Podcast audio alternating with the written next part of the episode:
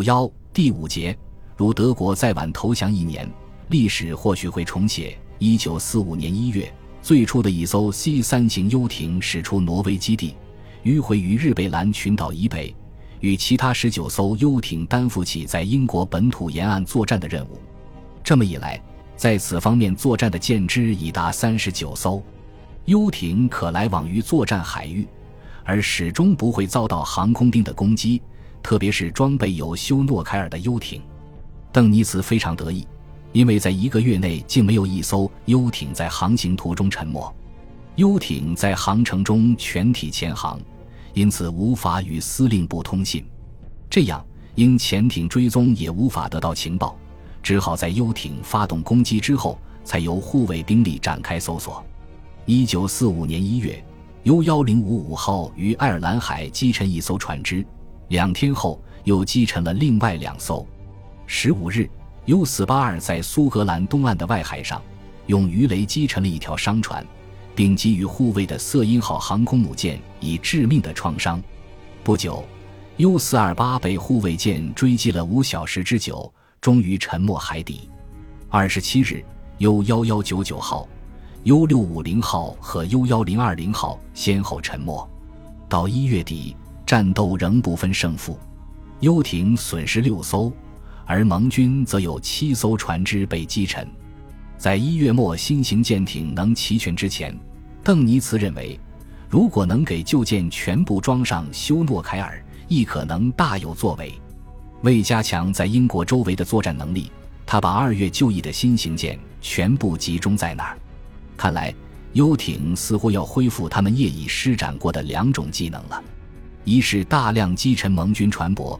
减轻德陆上部队的负担，二是将盟军护卫兵力定死于各国沿岸，使之无法攻击德海上力量与补给船只。月，四十一艘游艇驶出北方基地，在向英吉利海同伴前进的途中，共击沉七艘船只，然后又在爱尔兰海面击沉了三艘船只，加上西方进入外侧战果。二月战绩是。击沉十一艘商船，三艘护卫舰，游艇则损失十二艘。月又有三十七艘游艇驶出挪威基地，这样三月参加沿岸作战的游艇就有五十三艘。然而，在英海军所设的雷达面前，在击沉十艘商船与三艘护卫舰之后，游艇付出了沉没十六艘的代价。迟几个月的话。新型的游艇部队将占压倒优势。关于游艇的有效性，休宁少校说了以上这番话。作为 U 二五幺幺号的艇长，休宁少校曾利用电池所产生的水中最高航速，巧妙地逃脱的逃脱英舰的攻击。休宁说：“无论是攻击还是防御，游艇都是第一流的。”多数游艇艇长拒绝了停战令，直到五月八日。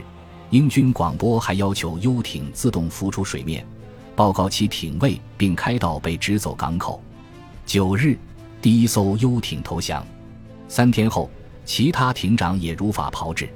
有的游艇则潜回德国港口，有的则到达更远的港口。一共有一百五十六艘游艇向盟军投降。不过，大部分艇长认为。把游艇交给盟军将违反保全战士名誉的条款，因而考虑自沉其舰。然而，邓尼茨却拒绝发出自沉命令。当时，希特勒已经自杀，邓尼茨则按希特勒遗言就任德国国家元首。他的目的是迎接富有秩序的停战，并尽可能保全德国人的生命。英国要求德国在投降之后，不得破坏武器与自沉军舰。邓尼茨相信英国人，始终没有发出让舰艇自沉的德语彩虹令。据说，彩虹令还是通过电波传到停在德国各港口的游艇上。按照游艇艇长们的意思，他们绝不相信自己的司令官会在不受胁迫的情况下，乖乖地将德国舰队交给敌人。于是，成员将游艇浮上水面。然而，就在此时，在北海及波罗的海各处。接连响起了爆炸的回声，为使盟军完全屈服，一心想要切断他们的海上生命线。用心虽然良苦，结果却一败涂地。还在大西洋之战初期，游艇每月可以击沉七十五万吨船舶，而且还能连续不断的让盟军的贵重燃料、兵器和机器等物资葬送海底。德国似乎正在向着胜利迈进。然而，在盟军护卫兵力产生了质与量的变化以后，德国执政阶层却不信赖游艇的建造计划，不愿在这方面求发展，致使局势逐渐向着有利于盟军的方向变化。当新型的游艇就役后，局势似乎又有所变化，盟军却是倾尽全部海军护卫力量，也都无法把游艇赶出英国领海。然而，新型游艇的战果并不可观，在战争的最后一年，每月击沉量不过十万吨。如平均计算的话，大概也只有五万吨多一点。如果战争再拖上一段时间，游艇将成为海战主力。又假若德军投降再慢上一年半载，而那种以过酸化水素为动力的瓦尔达游艇能就义的话，历史或许会重写。的确，盟军为此烦恼不已。丘吉尔的下面一段话即是佐证：装备有休诺凯尔的游艇就义了。这是一种利用导管使空气出入、以潜航方式充电的新游艇。这种艇已大量建造中，第一支正在试航。德军成功与否，就要看此艇能否大量就义了。此艇在水下速度极快，足以使我们感到心惊胆战。或许正如邓尼茨所说的那样，潜水艇的革命时代已经来临了。在一九四五年三月最后一次作战中，邓尼茨命令六艘潜艇去搜索大西洋的护航运输队。获悉该情况后，美国海军认为德潜艇将对美国地城市发射 V 二火箭，于是筹划了一次泪珠作战。泪珠作战区域在亚速尔群岛以北两支反潜兵力的延长线上，每支兵力各以两艘护航航空母舰为基础地。北面的兵力由米森湾号和克罗坦号护航航空母舰以及十七艘护航驱逐舰组成，于四月十一日至二十二日进行作战。这支兵力击沉了 U 五六四潜艇，被伯格号上起飞的一架飞机发现。该艇在被九艘护航舰艇追击期间，设法用一条音响自导鱼雷击沉了戴维斯号。六小时后，该艇最后上浮。在它被击沉之前，还向弗莱厄蒂号发射了音响自导鱼雷，但未命中。自从有了新装备、出现新的战斗局面以后，德国人已忽略了敌方的新对策。盟军使用了一种名叫斯基特的新兵器来弥补刺猬的缺点。刺猬能同时发射二十四颗深水炸弹，而斯基特却能同时发射三颗强力深水炸弹。游艇即使能够避免被击沉。但损伤即无法避免。同时，盟军也开发出了三公分比长、能探知休诺凯尔的新雷达。这种雷达居然有太过敏感的缺点，以致连流动的垃圾也不放过。但一旦捕捉到了目标，就能马上配合使用低空轰炸瞄准器来发起准确的攻击。另外，美军还定期发了一种无线电浮标。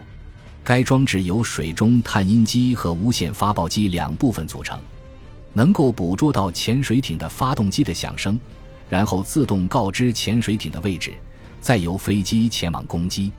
四月，游艇沉没十五艘，只击沉了三艘军舰和十九艘商船，四十四艘游艇从挪威出了，其中有新型艇的原始型 Z 一。至此，就一游艇数超过了被击沉数。游艇总兵力也成倍增加，游艇势力又日渐增大。新型艇不仅能在水中迅速展开进攻，而且以五海里速航行时几乎无任何声响。新型艇可长距离航行，可连续作战一个月左右。同时，新设计的复杂而微妙的机器，可使游艇在五十公尺深的海水中以无照准方式发射鱼雷。当1944年1月，盟国开始轰炸并封锁台多尔蒙及米德兰运河时，新型艇的建造受到了影响。到1945年5月，情况极有好转，十二艘 Z 一型已准备就义，九十一艘已航到外海，训练员正在试航之中。一九四四年春季，作战游艇装备了大量的修诺凯尔，试验之后，证明了他能够充分发对抗敌主的反潜技术。六月一日，邓尼茨下令梅新装置的游艇不许航行到大西洋。六月六日，盟军登陆诺曼底时，游艇发挥了他们的新价值。这一天。邓尼茨已经觉察了部下所面临的难题，因而根据自己的意见，对最初出击的游艇下达了如下的训示：接近敌人的船队吧。为此，不要惧怕通过浅滩危险的海面。为了减少敌人最后的成功机会，在登陆之前就要给他们以打击。请大家听着，打击登陆中的敌军，即便因此而损失游艇，也应在所不惜。这是他给予部队的悲痛指示。为了德国的存亡，这些游艇部队要参加孤注一掷的战斗了。一九四四年六月六日午夜一点，潜艇部队收到盟军反攻舰队业已出发的通报，各游艇受命前往预先定好的位置，以便阻止盟军的舰船登陆。一时间，包括五艘有修诺凯尔装置在内的二十一艘幽盐，在挪威的贝尔根港整装待发。而另外九艘装有修诺凯尔的游艇，则已经驶出布列塔尼半岛的布勒斯和比斯开湾的拉巴利斯，他们游弋于英吉利海峡的威地岛与诺曼底半岛的色堡之间，以等待时机。还有十七艘未装修诺凯尔的游艇，则从布勒斯特出发，散布在英本土以南的利沙多角及苏达特角的外海，等待的船队入望。另外十九艘则从法国各港口出发，在比斯开湾的外海布起警戒线，受命攻击从此地登陆的盟军。这天夜里，激烈而艰苦的战斗终于在四处打响了。尤其是比斯开湾，游艇部队更是陷入了最恶劣的境地。他们击落了四架攻击机，本身却有四艘游艇受创，其中 U 九五五沉没。其余的游艇不得不返回基地。次日夜晚，U-970 遭到山达兰飞艇攻击，以致沉没；U-629、U-373 则被利贝列达所击沉。在最初二三天里，修诺凯尔却曾发挥了真正的作用。鉴于九日、十日有两艘游艇先后沉没，所有未装修诺凯尔的游艇都被召回。月十五日。一批装有修有诺凯尔的游艇从挪威出发，抵达英吉利海峡。U767 号底兰斯因角附近首先成功的击沉了一艘驱逐舰，U764 号也击沉了一艘，不过遭到了反击，宣告受创。三天后，U767 号遭到三艘驱逐舰的攻击，然后沉没。游艇的最后一次成功是 U621 号在登陆地点附近击沉了一艘盟军的登陆船，而后就处于几无战果的状态。游艇驶出挪威以后，不停地遭到从英国和加拿大等地起飞的警戒机的打击。从6月1日到24日，共有四艘游艇被击沉。在6月最后的两个星期。共有十二只游艇从比斯开湾和大西洋方向出发，赶往登陆地点。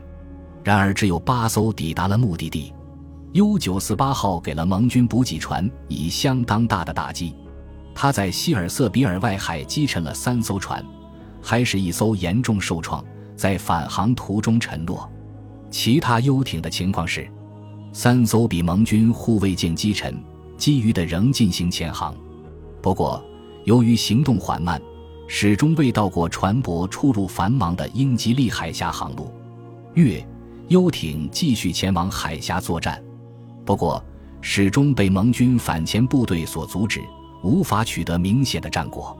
七月四日，U 三九零号击沉了一艘船，次日在遭到反击后沉没，分别在六八 U 二三四和 U 幺二二号被击沉。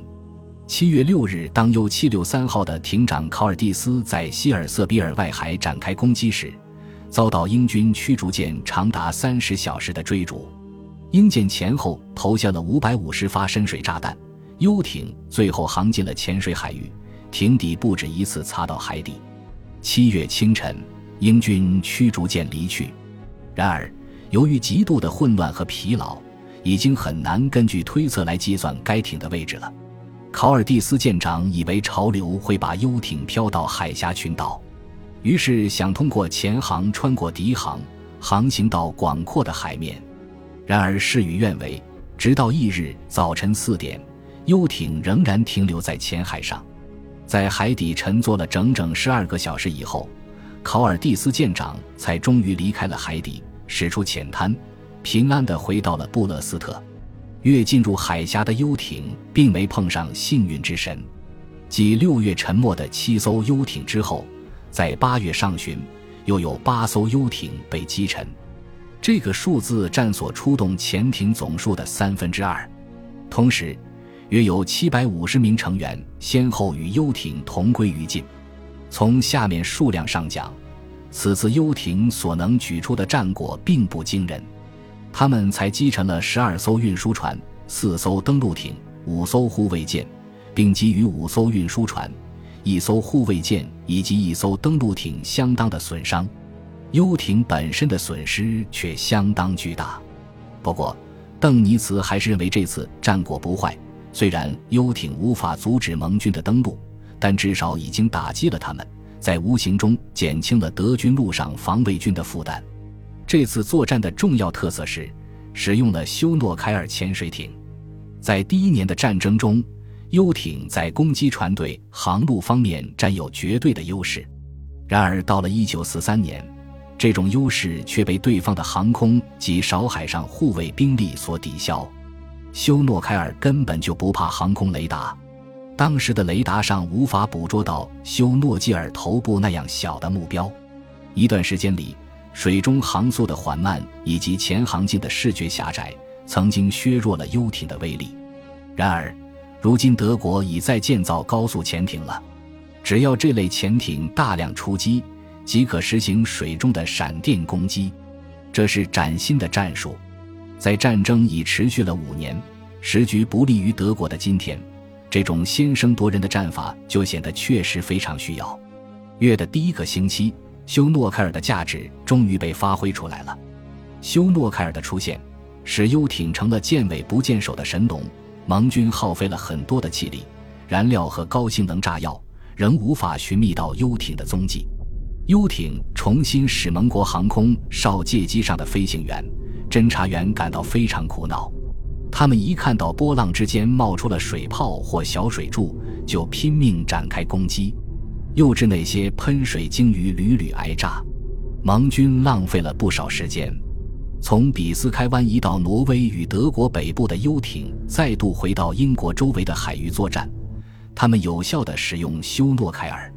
盟军航空哨戒机集中到日德兰、冰岛航路。八月末，总共有十六艘潜水艇通过此域，但只有两艘被美机发现。即使如此。他们也没有受到攻击。游艇有使用北方航路的必要，是故盟军使船队在寿尔兰以南航行，以避免碰到游艇。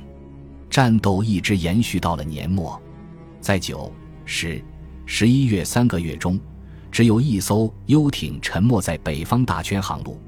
十二月，五十艘游艇完整无损地通过此地，但无可观战绩。在战争期间。德国共有一千九百艘潜艇下水，其中一千一百五十艘服役。在下水的潜艇中有八百零七艘被消灭，其中六百一十四艘是在与同盟国的部队作战中损失的，二百九十二艘被飞机单独击沉，四十六艘被飞机与水面舰艇共同击沉。同盟国水面舰艇共击沉二百五十一艘。在八百零七艘被击沉的潜艇中，有二百八十七艘是在与护航运输队作战中被击沉的，三百艘被反潜巡逻兵力击沉。在一九四四年七月以后，有九十七艘潜艇被轰炸机炸毁。那时，同盟国已在诺曼底登陆，德国飞机已不再是需要认真对待的一支力量。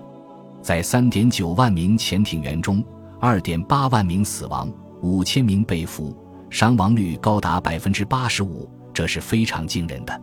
一九四四年底参加反潜作战的远洋舰艇共有八百八十艘近岸舰艇两千二百艘。战时护航运输队的舰艇共航行两亿海里损失两千八百八十二艘船重创二百六十四艘。本集播放完毕感谢您的收听喜欢请订阅加关注主页有更多精彩内容。